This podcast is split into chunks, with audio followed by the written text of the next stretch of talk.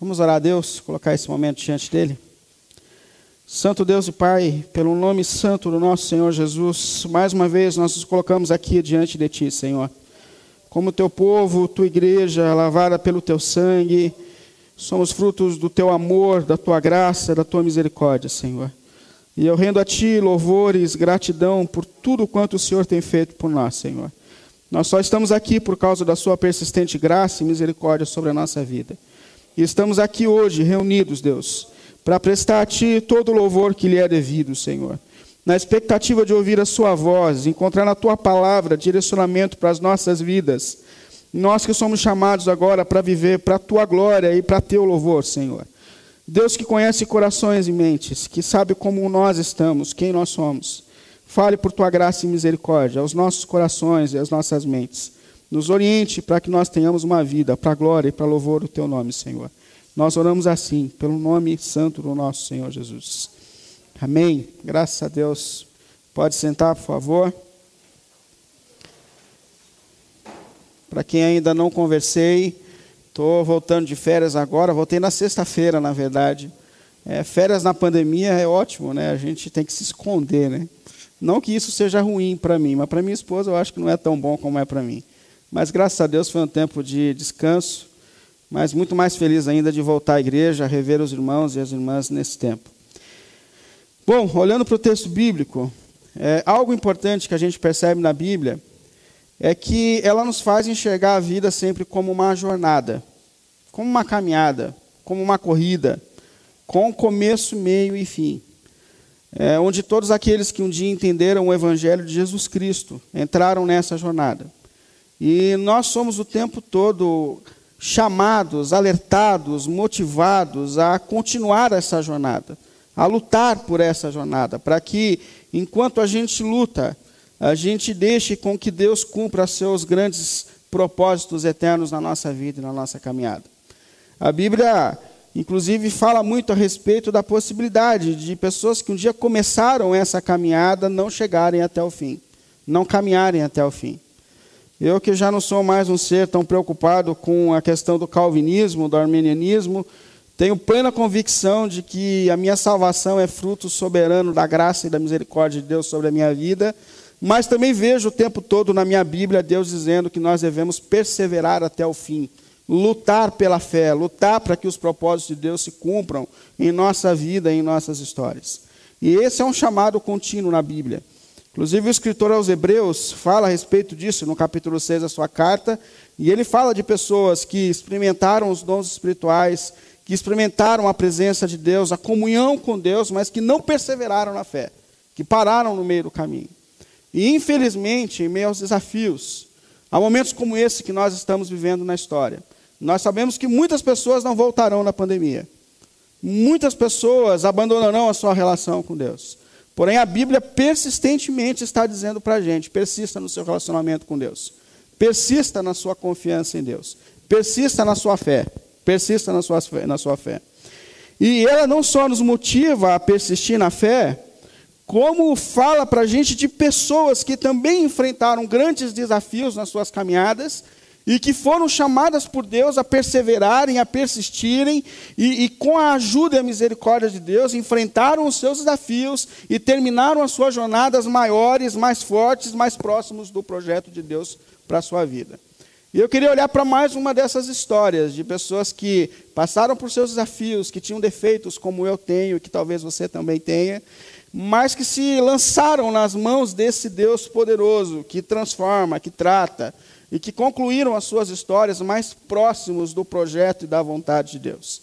E eu queria falar hoje sobre a história de Jacó. Jacó, que é um dos personagens mais conhecidos da Bíblia Sagrada. Neto de Abraão. É aquele homem por meio de quem Deus começou um projeto na terra. E faz promessas poderosas a Abraão, dizendo que os filhos de Abraão seriam como a areia do mar, como as estrelas do céu. E o filho que vai dar continuidade à promessa de Deus na vida de Abraão é Isaac. Quando a gente olha para a história de Isaac, a gente não tem tanto a dizer a respeito dele. Isaac é um homem que se casa aos 40 anos de idade, com uma mulher que o pai dele mandou buscar para ele, Eu acho que o pai de Isaac viu que ele estava demorando para casar, 40 anos, falou para o servo dele, falava, arruma alguém para ele, se depender dele. E arrumou uma mulher, ele casou. A mulher de Isaac, Rebeca, era uma mulher estéril, o que é uma ironia divina, porque Deus olha para Abraão e fala: Os seus filhos serão como a areia do mar, os seus filhos serão como as estrelas do céu, e dá para Abraão uma mulher estéril. Só vai ter filho quando Abraão já tem 100 anos de idade. É, e ele fala: o filho da promessa, que porque eu vou continuar essa linhagem de você ter muitos descendentes, é Isaac. E Isaac ganha de Deus uma mulher estéreo. É, e eu acho que Deus está mostrando para eles e para a gente que as coisas de Deus, as promessas de Deus, não se cumprem pelo poder ou pela virtude humana, mas se cumprem pelo poder de Deus. E é por isso que Isaac ora a Deus por sua mulher estéreo, e ela não só engravida, mas como engravida de gêmeos. A gestação dela não foi fácil, foi uma gestação turbulenta, ao ponto dela olhar para o céu e falar assim: Deus do céu, o que é está acontecendo dentro de mim? Dois meninos brigando dentro do meu ventre. E Deus começa a sinalizar para Rebeca de que dentro dela existiam dois povos. E que o mais novo seria senhor do mais velho, que quebraria a tradição daquela época. As crianças nasceram, Isaú nasce primeiro, peludo, Jacó nasce na sequência, irmão gêmeo. É, e por alguma razão que a gente não sabe o porquê, Deus decide continuar a linhagem dos filhos da promessa por meio da história de Jacó. Deus fala: é Jacó o descendente que vai continuar as promessas que eu tenho feito ao meu povo desde Abraão. E ele escolheu Jacó. E se a gente tem poucas coisas a dizer a respeito de, de, de Isaac, que é o pai de Jacó, sobre Jacó a gente tem muita coisa a dizer. Tem muita história a ser contada a respeito desse personagem da Bíblia. Por isso eu queria dividir a história dele em algumas partes, para que a gente possa talvez tirar aqui princípios e lições a respeito da história desse homem. Como Deus tratou esse homem, como Deus também nos trata. Como Deus transformou esse homem, como Deus também é poderoso para nos transformar e cumprir propósitos eternos na nossa vida e na nossa história. Primeira fase da história dele é o conflito que ele tem dentro de casa, aliás, com seu próprio irmão Isaú, seu irmão gêmeo. O texto fala que eles cresceram, Isaú tornou-se um homem de caça, do campo, que saía para buscar caças no campo. Jacó se tornou um homem mais caseiro, é, cuidava ali do rebanho dos seus pais, ficava mais perto de casa.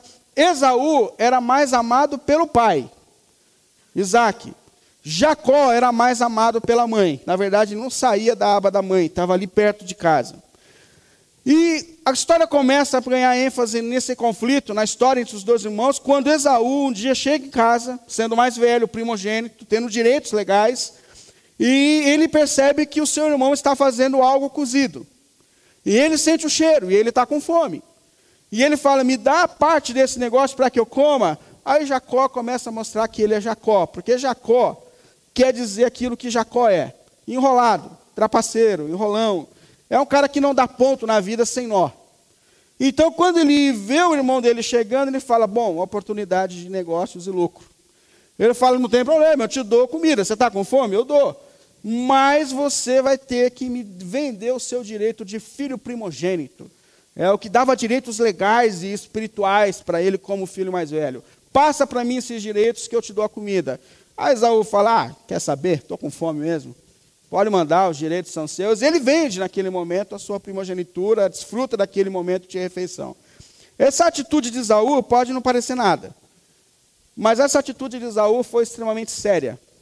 Ao ponto do escritor aos Hebreus, lá no capítulo 12, versículo 16 e 17, citar Esaú como um exemplo negativo de alguém que abre mão de princípios por causa de um momento de satisfação e prazer. Vou ler aqui, ó. Que não haja nenhum imoral ou profano como Isaú, ó, exemplo de Isaú, que por uma única refeição vendeu seus direitos de herança como filho mais velho. Como vocês sabem, posteriormente, quando quis herdar a bênção, foi rejeitado e não teve como alterar a sua decisão, embora buscasse a bênção com lágrimas. Exemplo aqui.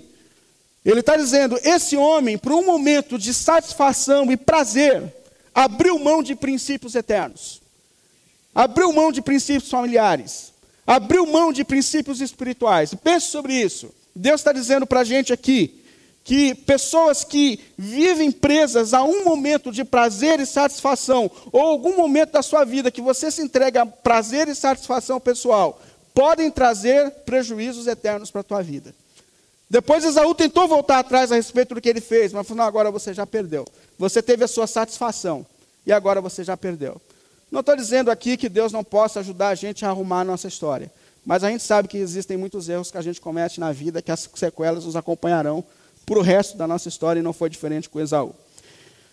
Isaac, ele percebe que sua morte está chegando, o pai dos gêmeos, e ele então chama o seu filho mais velho e fala: Olha, chegou o momento de eu te abençoar. Isaac já estava cego.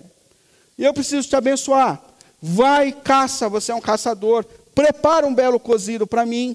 Quando você voltar, eu vou, depois dessa refeição prazerosa, vou te abençoar, vou te dar os seus direitos legais como filho mais velho. Enquanto ele conversava com seu filho, a mãe dele escutou. Lembrando que Jacó é o querido da mãe, Isaú é o querido do pai. Aí ela fala: opa, vem cá. O seu pai mandou o seu irmão para o campo para buscar uma caça para abençoá-lo. Vai ali correndo, pega um dos bichos do seu pai, a gente mata e você vai na frente, você recebe a bênção. Seu pai está cego mesmo. Então, o que acontece dentro de uma família? Né? A gente acha que a nossa família é enrolada, tem gente pior nesse mundo.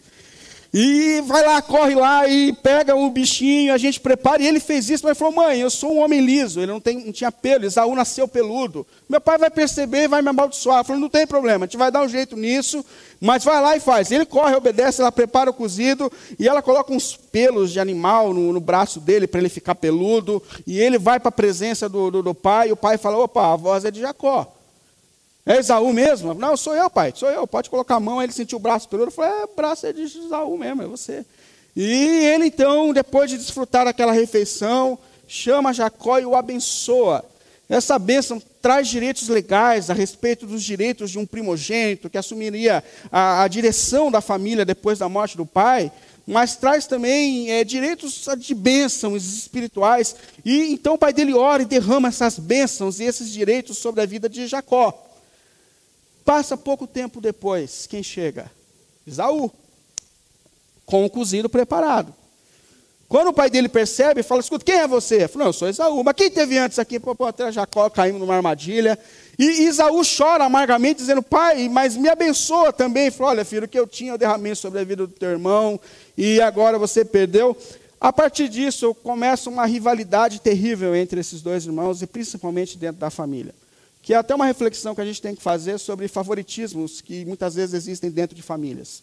É esse negócio de um gostar mais de um do que o outro e as consequências que trouxe para essa família e que podem ser também derramadas sobre a nossa família.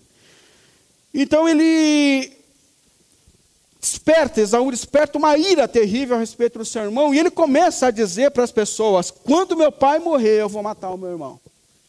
A mãe dele fica sabendo disso, chama Jacó e fala: Meu filho, chegou a hora de você fugir de casa para que você sobreviva. Seu irmão está falando isso. Então ela abençoa o seu filho e manda ele para os seus parentes, lá na terra de Arã, para muito longe de casa, para que ele não fosse assassinado pelo seu próprio irmão.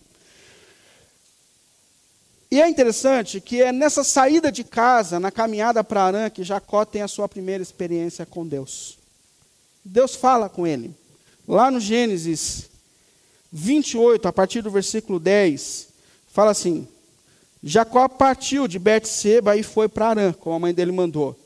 Chegando a determinado lugar, parou para pernotar, porque o sol já se havia posto. Tomando uma das pedras dali, usou-a como travesseiro e deitou-se. E teve um sonho, no qual viu uma escada apoiada na terra, e, e o seu topo alcançava os céus e os anjos de Deus subiam e desciam por ela. Ao lado dele estava o Senhor, que lhe disse: Eu sou o Senhor, o Deus do seu pai Abraão e o Deus do seu pai Isaque. Darei a você e a seus descendentes a terra no qual você está deitado. Os seus descendentes serão como o pó da terra, e se, e se espalharão para o oeste, para o oeste, para o leste, para o norte e para o sul. Todos os povos da terra serão abençoados por meio da sua descendência. Ah, e detalhe: estou com você e cuidarei de você, aonde quer que você vá. E eu te trarei de volta a essa terra, não deixarei enquanto não fizer aquilo que eu prometi. Nesse momento, Deus aparece para Jacó. É a primeira experiência que tem. Ele vê uma escada do chão da terra que sobe aos céus, e ele vê os anjos de Deus subindo, subindo por essa escada, e o próprio Senhor se coloca ao lado dele para falar com ele. E nesse encontro a gente tem algumas coisas importantes. Primeiro, perceber que filho de crente não é crente. Porque Deus fala assim para ele: Olha, eu sou o Senhor, o Deus do seu pai Abraão e do seu pai Isaac. Mas esse Deus ainda não é o Deus de Jacó. Esse negócio de que a gente cresce na igreja, é filho de crente, é filho. Isso não quer dizer que nós somos crentes. Isso é muito importante para a gente pensar. Eu sou pastor e oro continuamente pelo meu filho, que tem seis anos de idade. Para que no momento certo, na hora certa, assim como Deus falou comigo, me transformou e no meu quarto, que ele também tenha as experiências pessoais dele com Deus e que o meu Deus seja o Deus dele. E nós, como pais, precisamos orar pelos nossos filhos, para que o nosso Deus seja o Deus deles para que assim como Deus tocou a nossa vida, para que Deus toque a história deles. Então, filho de crente não é crente. Esse é o Deus de Abraão e de Isaac, mas ainda não é o Deus de Jacó. E esse texto também expressa como ele é, é imaturo na sua compreensão espiritual, porque ele fala, primeiro, é, esse lugar é o lugar de Deus. Ele não entendeu ainda que Deus estava com ele o tempo todo. Não é lugar, é um Deus que é espírito, que está em todos os lugares. E ele fala: olha, se Deus de fato me abençoar, na sequência do texto, se Deus de fato me abençoar, Ele vai ser o meu Deus. Ou seja, se tiver evidências de Deus, eu de fato vou acreditar no Senhor. Se não tiver, não vai dar. E mais, se o Senhor realmente me prosperar, eu vou dar o dízimo de tudo que o Senhor me der. Percebe essa consciência de que, se Deus me der, se Deus me abençoar, eu dou. Eu, eu faço, eu creio. Sendo que o princípio do Evangelho é: Ele fez por mim e por isso eu faço.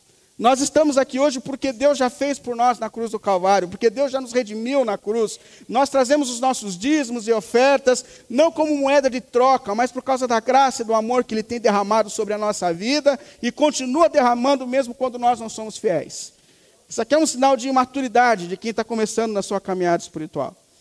A outra fase da vida de, de, de Jacó é quando ele chega à casa de Labão, parente da sua mãe. O texto fala que ele chega naquela região, procura por Labão, falando com alguns pastores daquela região, e então eles falam: sim, está vivo.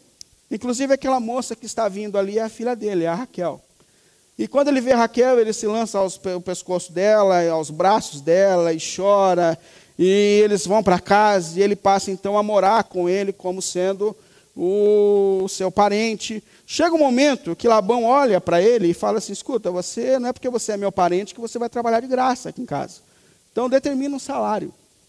E aqui Jacó mostra como um ser humano apaixonado perde a capacidade de raciocinar. Né? Porque ele olha para o sogro dele e fala assim: olha, eu me apaixonei pela Rebeca, foi amor à primeira, pela Raquel, foi amor à primeira vista. Quando eu vi, a gente se abraçou e eu senti alguma coisa. Eu estou disposto a trabalhar sete anos de graça por ela. Pensa, sete anos de graça para casar com essa mulher. Eu namorei sete anos com a minha esposa. Passou rápido também. Mas não que eu seja uma referência, viu? Não que eu seja uma referência. Namore menos tempo. A gente já quebrou essa regra dos sete anos. Mas o cara falou que detalhe, trabalhou de graça e não viu o tempo passar. Meus sete anos, sete anos. E não viu o tempo passar. Chega um momento, obviamente, ele vai para o sogro e fala: e aí? Deu sete anos, estou marcando aqui todo dia. E chegou a hora de eu casar com a tua filha. Labão fala: não, vamos dar um festão. É um tempo de a gente parar tudo. Minha filha vai casar, vamos dar uma festa extraordinária. E ele dá uma festa. E acontece na Bíblia uma das coisas que é um dos maiores mistérios da Bíblia. Isso aqui é coisa para assim, teologia profunda. Jacó acorda com a mulher errada. Como que um cara que trabalha de graça por uma mulher por sete anos, olhando para ela, ele vai para a noite de núpcias, e quando ele acorda de manhã, ele acorda com a mulher errada. E aconteceu isso, isso é um mistério, tem que entender esse negócio. Eu tentei, assim, com muita pesquisa, tentar entender o que aconteceu com Jacó naquela noite. E eu cheguei a duas respostas, assim, profundas. Primeiro, não tinha luz elétrica. Só pode ter sido isso. Então, segundo, vinho. Provavelmente o irmão estava sem luz e tomou muito vinho na festa e perdeu a capacidade de raciocinar.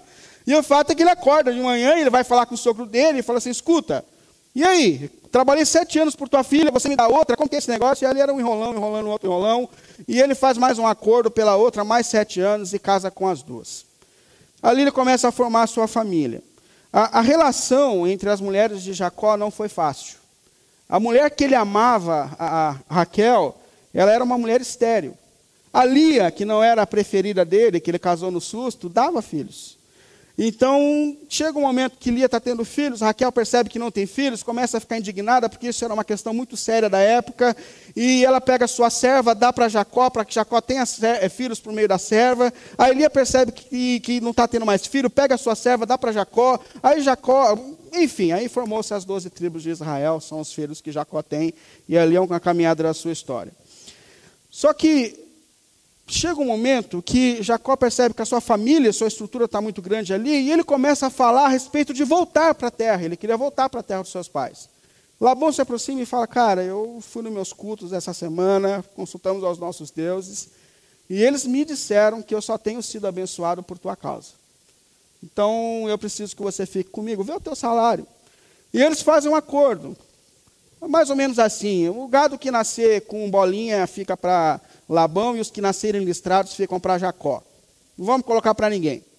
Aí Jacó fala: está feito. O que, que Jacó começa a fazer? Ele começa a colocar umas varinhas, faz uns esquemas. Na verdade, é um ziriguidu que ele faz, um negócio esquisito lá, perto dos animais mais saudáveis, para que quando eles nascessem, eles nascessem listrados para ficar para ele. E começa a dar certo o negócio. E os gatos começam a aparecer, os mais saudáveis nascem para Jacó. E o que Jacó não tinha percebido é que Deus é quem estava abençoando e não as tramóias que ele fazia. Mas é, começa a dar certo, e ele começa a ficar muito rico. E chega um momento que os filhos de Labão, seu sogro, falam: Ó, oh, esse cara está tomando tudo que o papai tem, a gente precisa dar um jeito nesse negócio.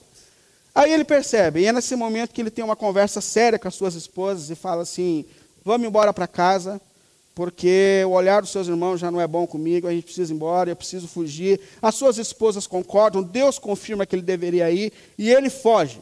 Quando Labão acorda pela manhã, não tinha mais nada em casa. Levou suas filhas, seus netos, seus... levou tudo que ele tinha. Labão, obviamente, fica furioso, decide ir atrás de Jacó, segui-lo pelo que ele fez, mas Deus fala com Labão, pagão, e fala que não é para ele fazer nenhum tipo de mal para Jacó. Então eles têm um encontro mas é um encontro de acertar contas. Inclusive, quando eles se despedem, é ali que tem aquela famosa fala que a gente usa até hoje, que é que o Senhor nos veja e nos guarde enquanto nós estivermos longe uns dos outros.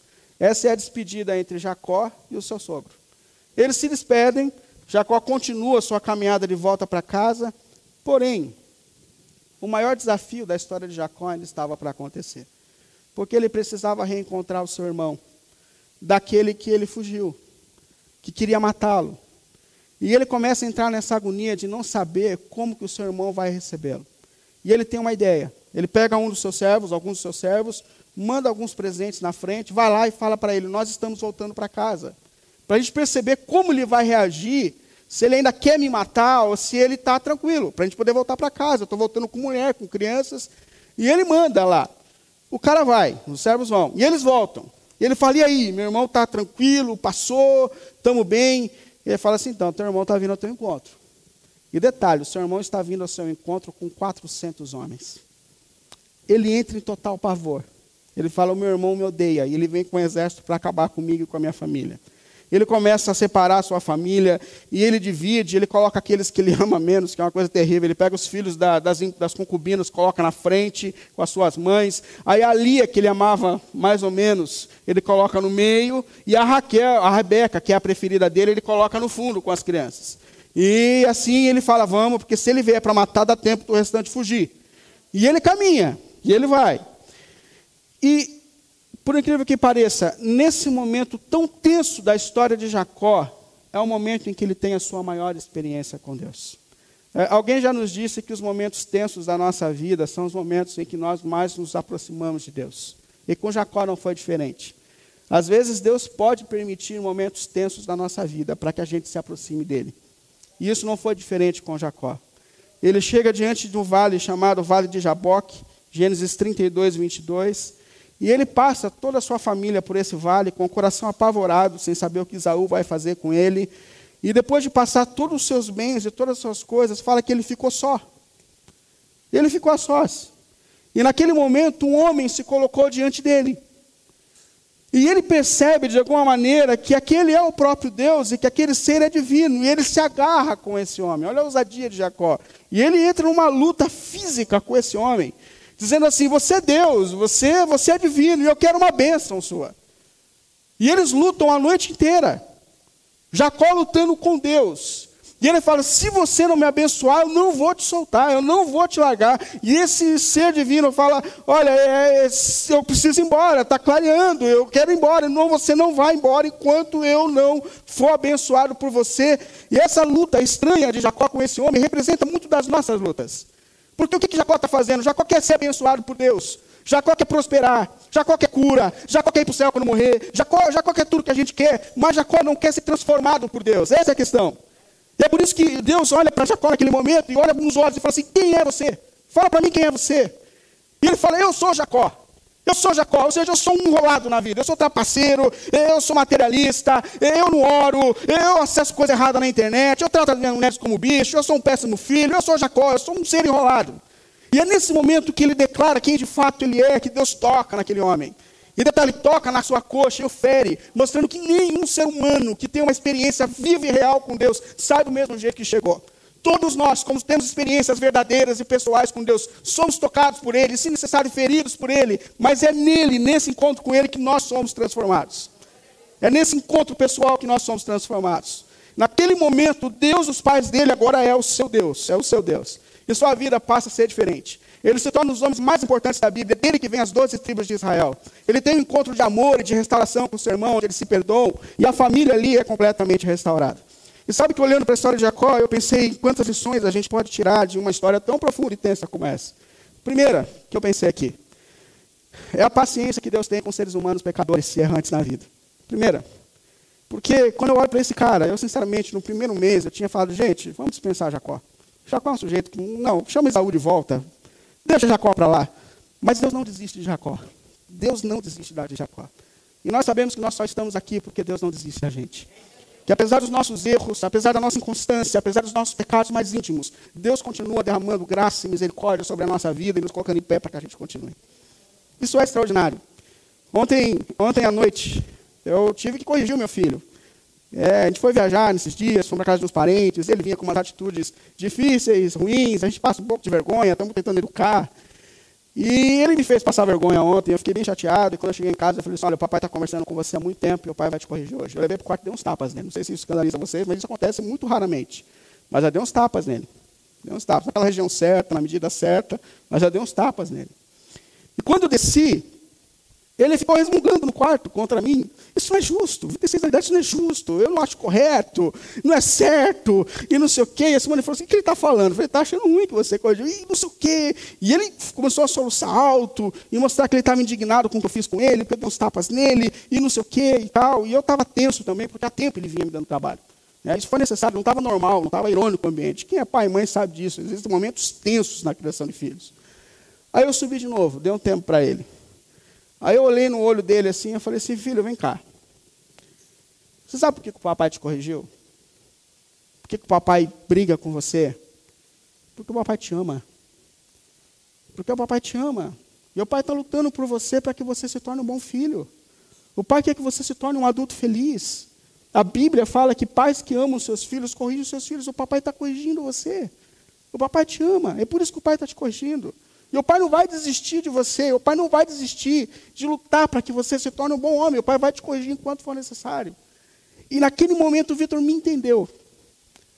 Ele sentou no meu colo, me abraçou e chorou. E chorou assim, uma criança de seis anos, mas chorou. Ele tem uma natureza difícil, ele puxou a mãe. E vai assim, ele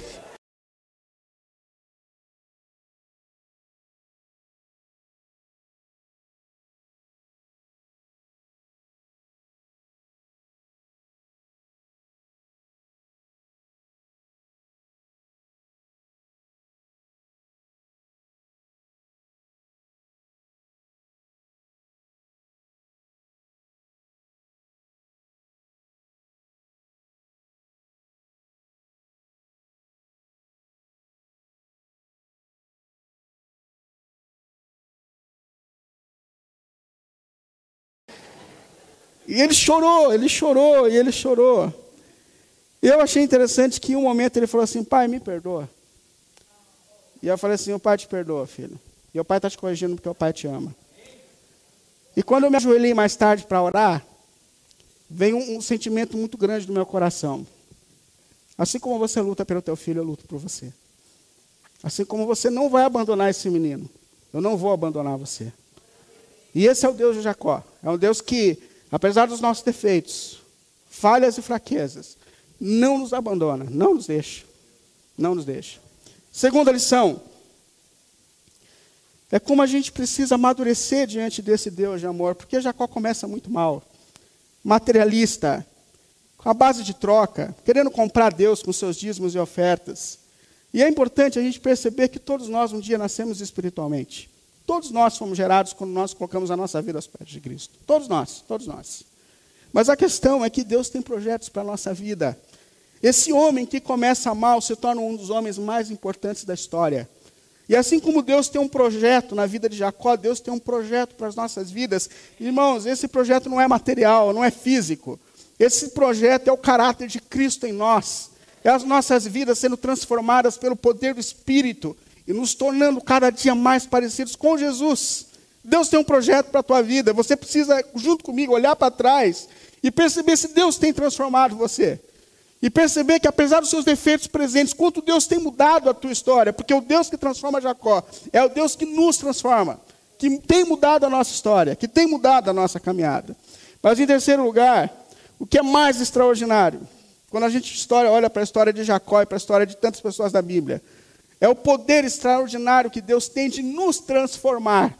Nós estamos diante de um Deus extraordinário, Jacó não era extraordinário, Abraão não era extraordinário, Isaac não era extraordinário, mas o Deus que agiu na história deles por graça, misericórdia e poder é um Deus extraordinário. O Deus que está agindo na minha história, na sua história, é um Deus extraordinário, que pelo poder do Espírito em nós tem nos transformado e nos levado a propósitos eternos. Toda glória seja dada a esse Deus. O que cabe a nós é posicionamentos espirituais é, atitudes espirituais, para nos colocarmos nos pés desse Deus, para que Ele cumpra cada propósito que Ele tem para a minha vida e para a tua vida e para a tua história. Amém? Vamos ficar em pé. Quantos irmãos do louvor se colocam aqui? Eu te queria chamar a orar em pé mesmo, orar por essa pregação, orar pelos projetos de Deus na nossa vida, na nossa história. Deus de Jacó é o nosso Deus. O Deus que transforma histórias é o nosso Deus. Amém? Cobre a sua cabeça para a gente orar. Santo Deus e Pai, Deus poderoso, Deus que tem atuado na história de pessoas como Jacó e que tem transformado nossas vidas e histórias, Senhor. Nós nos colocamos aqui diante de Ti, Pai, com as nossas fraquezas, com as nossas inconstâncias, com as nossas falhas, Senhor. E pedimos a Ti, pelo nome do Senhor Jesus, Deus e Pai, por Tua graça e misericórdia Vem também, Senhor, agir com poder nas nossas vidas, para que os seus propósitos eternos se cumpram em nós, Senhor. Para que esse poder transformador, Deus querido, que veio sobre a vida de Jacó, esteja agindo também em nós por graça e misericórdia, pelo nome do Senhor Jesus, Pai. Está aqui a sua igreja, comprada pelo teu sangue, Senhor, chamada para viver essa transformação extraordinária, Senhor. E nós te pedimos em nome de Jesus, cumpra os seus propósitos em nós. Nos conduz aquilo que o Senhor tem preparado para as nossas vidas, Senhor. Em nome do Senhor Jesus, em nome do nosso Senhor Jesus. Amém. Amém.